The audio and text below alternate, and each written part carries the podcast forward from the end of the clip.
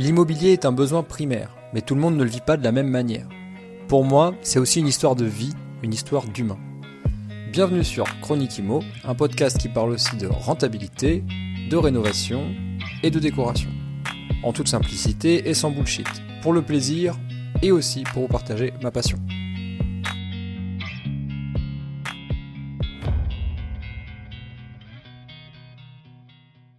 Salut à toi, j'espère que tu vas très bien. Bienvenue dans un nouvel épisode de Chronique Imo.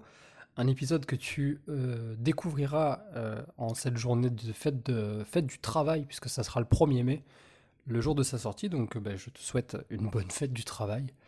Voilà, voilà, voilà. J'espère que tu, tu, fêtes ça correctement, soit en, rénovant un appartement, soit en faisant comme moi, c'est-à-dire décoller du papier peint, puisque c'est mon c'est certainement ce que je ferai en cette journée, puisque j'ai acheté un nouvel appartement euh, il y a quelque temps avec un associé, et sur cet appartement, euh, en fait, on va pas toucher aux cloisons, si ce n'est que les, euh, les, rénover, donc les, les replâtrer et les repeindre. Bref, je rentrerai dans ce genre de détails un petit peu plus tard. On va parler aujourd'hui de rénovation, tu l'as compris. On va parler de, des fameuses étapes qu'il faut qu'il faut savoir déterminer euh, lors d'un chantier de rénovation. Donc je ne sais pas si tu es dans cette situation où euh, tu dois rénover ou euh, tu as où tu as déjà un projet et, que tu, tu, sais que tu vas devoir rénover ce, ce bien. En tout cas, la question des travaux, ça peut être un obstacle mental. je suis désolé, je suis un peu pris. Euh, c'est le rhume des foins. Donc ça peut être un obstacle mental euh, à ton passage à l'action. Ce que je veux dire par là, c'est que tu peux très bien avoir compris les principes fondamentaux de l'immobilier euh, locatif dans son, ensemble, mais avoir de gros doutes quant à ta capacité à évaluer et gérer une rénovation totale ou, ou partielle, hein, peu importe, suivant, suivant ce que tu as à faire dans ce logement. Euh, t'as peut-être même pas encore trouvé ce logement et peut-être que tu te dis ah je sais pas si je vais le faire au final parce que je me sens bloqué, je me sens pas à la hauteur, euh, je suis pas sûr de savoir euh, gérer le, chantier de rénovation. Mais t'inquiète pas, je suis là, on va s'en occuper dans cet épisode, c'est le sujet du jour.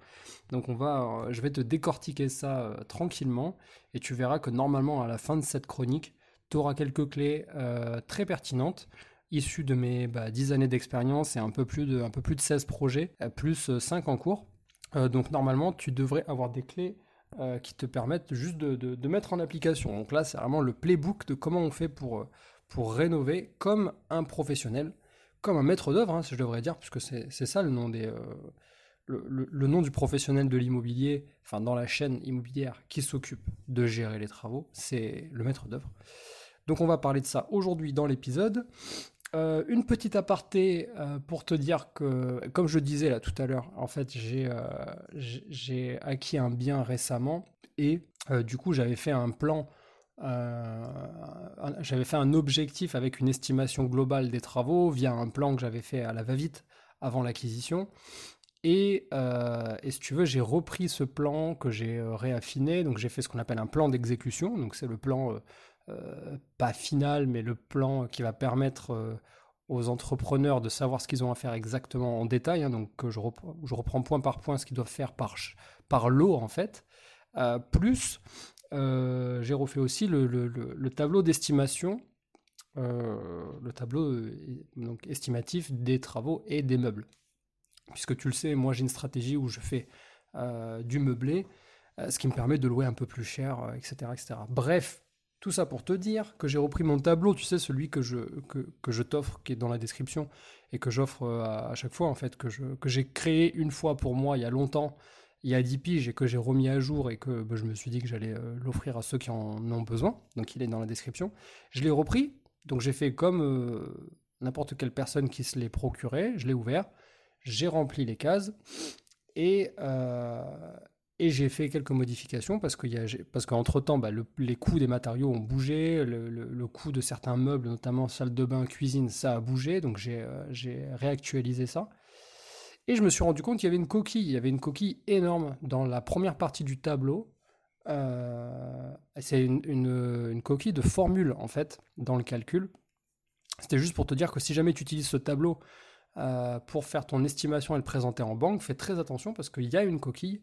Elle est dans la première partie du tableau. je me rappelle plus quelle ligne. Je crois que c'est une ligne qui correspond aux cuisines ou, enfin voilà, ou quelque chose comme ça. Donc fais attention. Moi, en tout cas, je l'ai remis à jour le tableau. Donc j'ai corrigé la coquille et j'ai corrigé deux trois trucs. Euh, trois trucs au total, je crois. Euh, voilà, donc euh, je l'ai actualisé sur la page où tu peux le, récupérer. Donc si jamais ça t'intéresse de le récupérer déjà mis à jour, ou, ou sinon bah, fais attention de ton côté. Et dans tous les cas, c'est dans la description si tu veux te le procurer. Bref, allez, une petite gorgée de café et on démarre. Ah, ça va toujours mieux avec du café. Donc alors, déjà, ce que je peux dire, c'est que t'es pas plus bête qu'un autre. J'aime bien, j'aime bien démarrer les, j'aime bien démarrer mes sujets comme ça.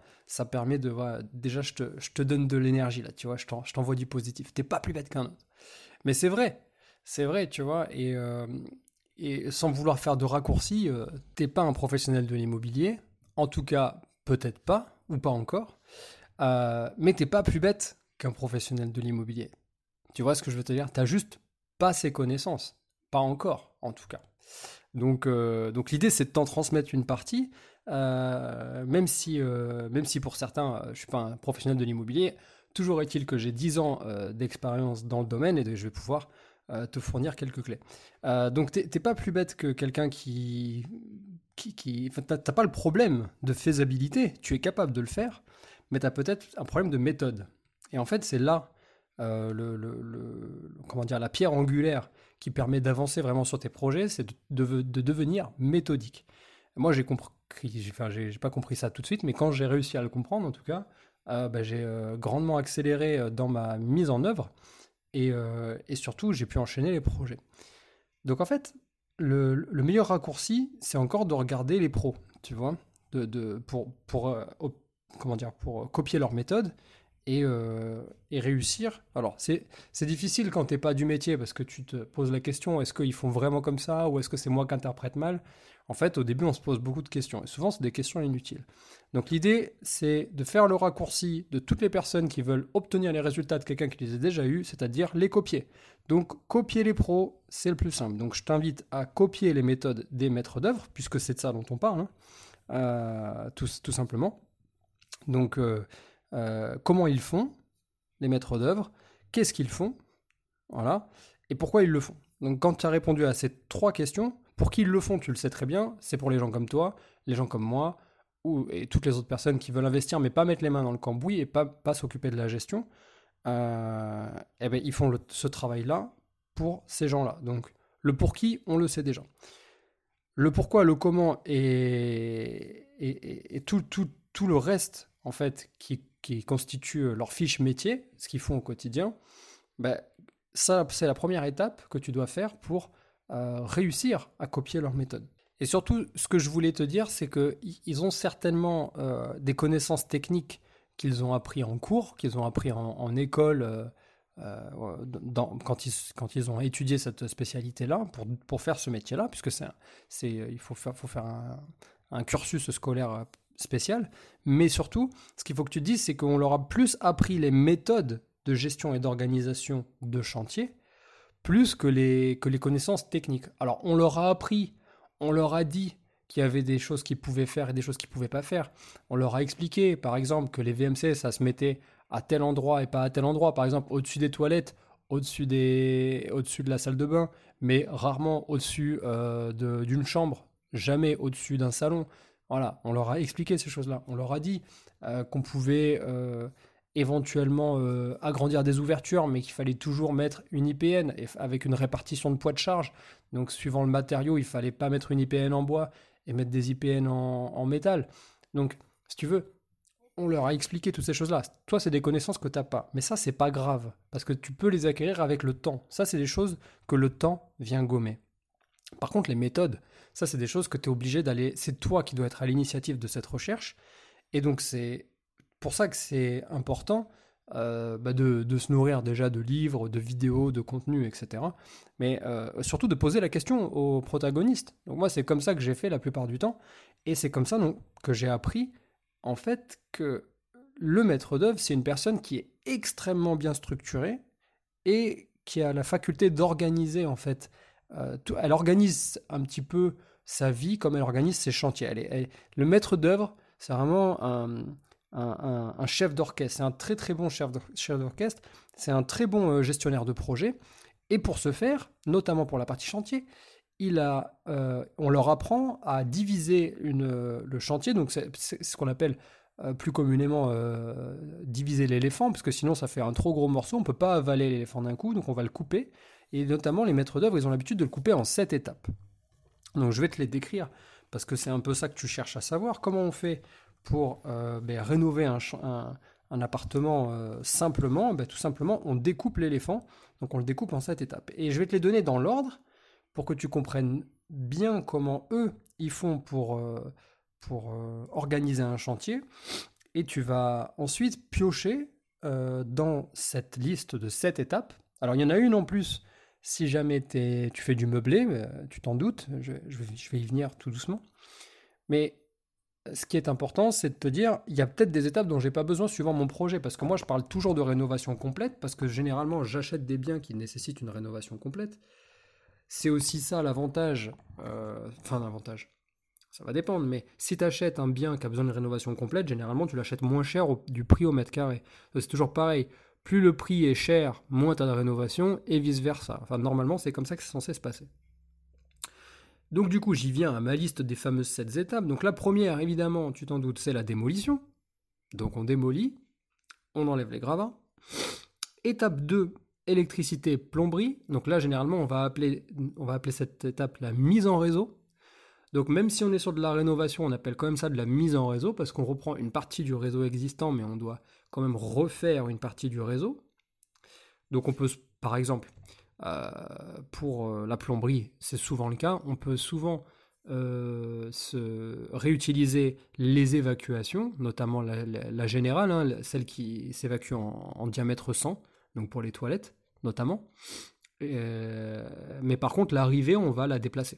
Donc ça, c'est ce qui arrive souvent parce que maintenant, on veut des salles de bain un peu plus spacieuses, un peu plus optimisées, c'est-à-dire, ok, il faut faire rentrer plus de choses peut-être dans une salle de bain, mais du coup, on va euh, déplacer les meubles et déplacer notamment le lavabo ou la, ou la, ou la douche. Ou alors c'était, comment dire, une baignoire, il faut faire une douche, donc on va déplacer l'arrivée d'eau. Donc ça c'est l'étape 2, donc euh, la mise en réseau. Étape 3, euh, le plafond, le faux plafond et les cloisons. Donc je mets toujours ça ensemble, un plafond, cloison, et toujours plafond d'abord et cloison après.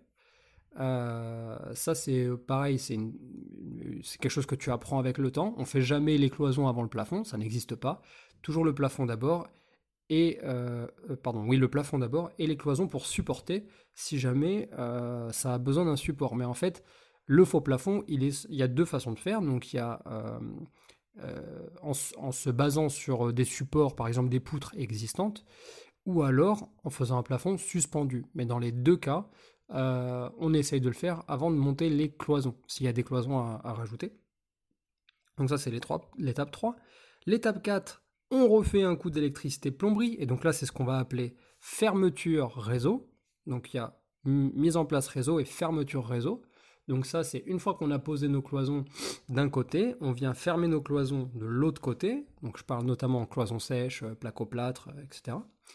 Et donc là, le, plombier électricien, ils peuvent intervenir euh, d'une même voie pour venir faire les sorties de réseau. Donc là, ça va être ben, euh, euh, l'évacuation pour, pour, pour, le lavabo, les sorties de câbles. Voilà, on fait les trous dans les plaques de placo pour, pour faire sortir les, les, câbles, etc. Comme ça, ils seront prêts à être posés. Les, finitions seront prêtes à être posées. Donc ça, c'est l'étape 4. Étape 5, donc fermeture cloison tout simplement. Derrière le, deuxième passage en fait d'électricité et plomberie, on fait la fermeture cloison. Et juste derrière l'étape 6, enduit, euh, donc enduit, joint, euh, voilà. Donc jointage, c'est comme ça que ça se dit, c'est pas très joli, mais jointage et enduit euh, des murs. Étape 7, donc la fameuse dernière étape, impression, peinture. Donc voilà, on a nos 7 étapes. Dans l'ordre, je te les redonne. Démolition, électricité, plomberie, plafond, cloison, 4 électricité plomberie pour la fermeture de réseau, ensuite fermeture cloison en 6, en 5 pardon, ensuite jointage enduit en 6 et enfin impression peinture en 7. Donc ça, c'est les sept fameuses étapes qui te permettent de découper ton éléphant et de te dire, ok, voici, ça c'est dans l'ordre, donc c'est censé se passer comme ça, chronologiquement parlant. Maintenant, qu'est-ce que j'ai besoin de faire, qu'est-ce que j'ai pas besoin de faire? Et encore une fois, c'est ce que je te disais tout à l'heure, si jamais tu es sur un chantier euh, qui a pour but de t'amener à faire une mise en location en meublé, euh, là, il faut que tu, faut que tu prévois un petit bout supplémentaire qu'on va appeler euh, finition meuble. Et en fait, cette étape, bah, c'est de la déco, hein, tout simplement. Donc c'est vraiment le fait de, mettre en vie l'appartement, parce qu'une fois que le chantier est terminé, bah, oui, il est, la partie travaux est terminée, mais il n'est pas encore habitable. Il faut y mettre la, cuisine, il faut y mettre... Bon, souvent la cuisine, tu l'inclus quand même, tu essayes de l'inclure. Mais il faut poser les meubles de cuisine, il faut poser l'électroménager, les lits, la penderie, la table, le canapé, etc. Donc tout ce qu'il faut pour, que le bien soit considéré comme un bien meublé et que tu puisses le louer plus cher. Voilà un petit peu donc pour les, les sept étapes que je voulais te, partager. Et donc du coup, j'ai envie de te dire que euh, quand tu connais ces sept étapes et que, et que tu sais en fait qu'est-ce que tu dois faire, eh ben c'est très simple, tu fais une liste. Cette liste, tu viens la détailler avec euh, ben, notamment le comment t'appelles ça? Le tableau estimation des travaux et des meubles que je t'ai fourni, là, qui est dispo dans tous les pieds, euh, dans toutes les descriptions de, chroniques, tu peux le récupérer.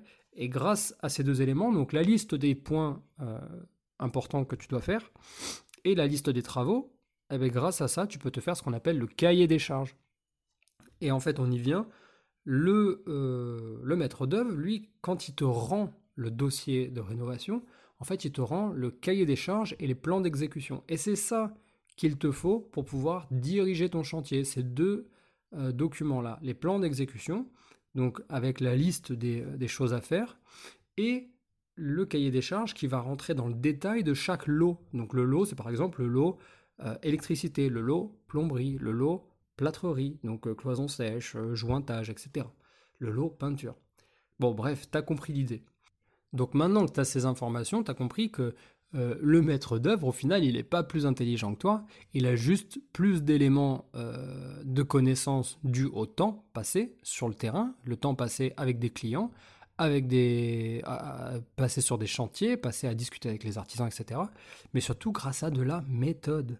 Donc moi, en termes de conclusion, j'ai juste envie de te dire, copie les pros, fais comme les pros, bouffe du contenu sur les maîtres d'œuvre, arrête de bouffer du contenu sur les investisseurs immobiliers, je sais pas quoi. Ces gens-là, ils, savent faire des tableaux Excel, ils savent monter des dossiers bancaires, et c'est tout à leur honneur, ils ont raison de le faire, et c'est super, mais c'est pas comme ça qu'on gère un chantier, et ça va ça, risque de te faire pédaler dans la semoule si jamais euh, tu deviens un professionnel pour monter des projets, mais que tes projets, ben, tu les mènes pas à bien, ou alors que tu as des problèmes dans tes chantiers de rénovation et que c'est mal fait et que tu te plains tout le temps du résultat, c'est peut-être pas une question, c'est peut-être pas que tu dois remettre en question tes compétences, c'est juste que tu dois remettre en question euh, ta gestion de chantier, ta, constitution du cahier des charges notamment euh, que tu remets à tes artisans. D'ailleurs, dites-moi dans les commentaires, pour ceux qui ont déjà rénové, etc., euh, je, je, parle pour ceux qui sont sur YouTube évidemment, parce que pour les autres, il n'y a pas d'espace commentaire, mais Vraiment, dites-moi si vous prenez vraiment la peine de vous constituer un cahier des charges avec des plans d'exécution parce que euh, j'ai pas vraiment l'impression, pour en côtoyer beaucoup, j'ai pas vraiment l'impression que les investisseurs font ça euh, de manière, on va dire, systématique. Donc c'est de la méthodologie. Il faut s'y plier. Je pense que c'est important euh, de mettre un petit peu de rigueur parce que c'est pas parce que c'est pas un travail. Pour certains, c'est pas un travail. Pour moi, ça l'est devenu. mais du coup, étant donné que c'est un travail, on peut avoir l'impression qu'on peut faire ça un petit peu en dilettante, un peu tranquille. Mais je pense pas. Je pense que vraiment, euh, en gardant les pieds sur terre et sans te dire aucun bullshit, je pense qu'amener un petit peu de rigueur là-dedans, ça va te permettre de mener mieux euh, euh, tes, chantiers. En tout cas, de la mise en œuvre des chantiers. Donc voilà, fais comme les pros, iter, iter encore et encore. Fais-toi un premier cahier des charges dors dessus, deux, trois nuits, réfléchis, va comparer le coût des matériaux, va comparer le coût des artisans pour la main-d'œuvre, toujours sépare les matériaux de la main-d'œuvre, toujours. Ça, c'est, euh, ça, c'est la pépite hein, ultime. Hein, les, euh, les, artisans qui te mettent la main-d'œuvre euh, et les, matériaux en forfait et qu'ils te, te détaillent pas tout ça. Fais très attention. là, ça, c'est alerte rouge. Et, et, donc voilà, donc itère toujours. Et il y a un autre truc que je voulais te dire. Ton, ton, plan que tu vas faire, tes plans d'exécution, je dis tes plans parce que même pour si tu as un seul bien, l'idée c'est que tu en fasses plusieurs. C'est-à-dire que tu auras un premier plan que tu vas faire à telle date, donc il faut les dater tes plans. Tu les dates, tu vas en faire un le 1er avril, tu vas en faire un le 15 avril, tu vas en faire un le 22 avril. À chaque fois tu les dates et tu reviens dessus et tu te les imprimes. Si tu n'as pas d'imprimante, tu te les mets en PDF, tu reviens dessus et tu regardes. Jusqu'à ce que tu as fini d'itérer et que tu as trouvé vraiment le plan parfait avec le cahier des charges parfait. Voilà ce que je peux te dire. Et, euh, et aussi, j'ai envie d'amener un petit peu de légèreté en te disant T'inquiète, si ton premier chantier il n'est pas fait à la perfection, c'est pas la peine de te flageller ou quoi. Dans le sens où euh, le, temps euh, est fait pour ça, quoi. Il est fait pour t'apprendre. Donc, si ça s'est mal passé et que tu n'as pas eu cette méthodologie-là, ben nickel, c'est un apprentissage. Du coup, tu connais ton axe d'amélioration. Il faut que tu t'améliores sur la méthode.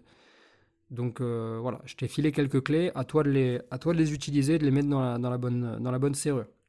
En guise de fin d'épisode, j'ai la question de Valérie. Valérie qui me dit Mathieu, j'ai mon assureur qui me dit qu'il ne peut pas assurer mon immeuble que je viens d'acheter dans la mesure où les logements, oh, dans la mesure où une partie des logements ne sont pas habités. Qu'en penses-tu? Ah ben, je pense que c'est n'importe quoi. je pense que c'est pas logique. Je réfléchis quand même avant de, avant de m'énerver quand même. Euh, non, mais Valérie, je vois pas. Je veux vraiment, à moins qu'il y ait un arrêté de péril sur le logement et que euh, et encore même pas. Euh, ah si, si, si. Non, parce que s'il y avait un arrêté de péril, t'aurais pas pu l'acheter. Euh... T'aurais pu, mais sous certaines conditions. en fait, non, c'est pas le cas. À mon avis, il y a erreur, il y a incompréhension dans la conversation avec l'assureur. Il faudrait euh, savoir le rappeler et, rediscuter de tous les éléments. Euh, déjà, on parle d'un immeuble, donc ça veut dire que c'est l'assurance de, des logements et des communs.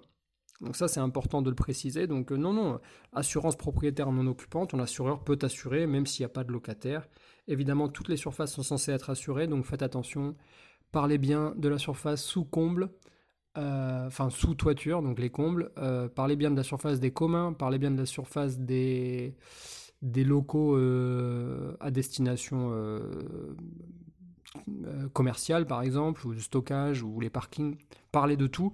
Il faut que l'assureur, il ait tous les éléments, parce que sinon, il n'hésitera pas à se désengager de l'assurance si jamais vous déclarez un sinistre et qu'il n'avait pas tous les éléments, qu'il en découvre après.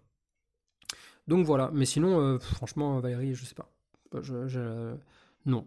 erreur, euh, incompréhension, mais pas de. à mon avis, euh, il n'existe pas de, cas où l'assureur ne peut pas assurer un bien sous prétexte qu'il n'est pas habité. Voilà pour moi, c'est tout pour cette semaine. J'avais pas de, tu vois, j'avais même, en ce moment, j'ai vraiment pas le temps de lire, ou en tout cas très peu. J'ai pas de nouveaux livres. Donc j'ai pas grand chose à me mettre sous la dent au niveau des recommandations culturelles. N'hésite pas à en partager de ton côté dans les commentaires si ça te fait plaisir. Et quant à moi, je te dis à la semaine prochaine. Ciao ciao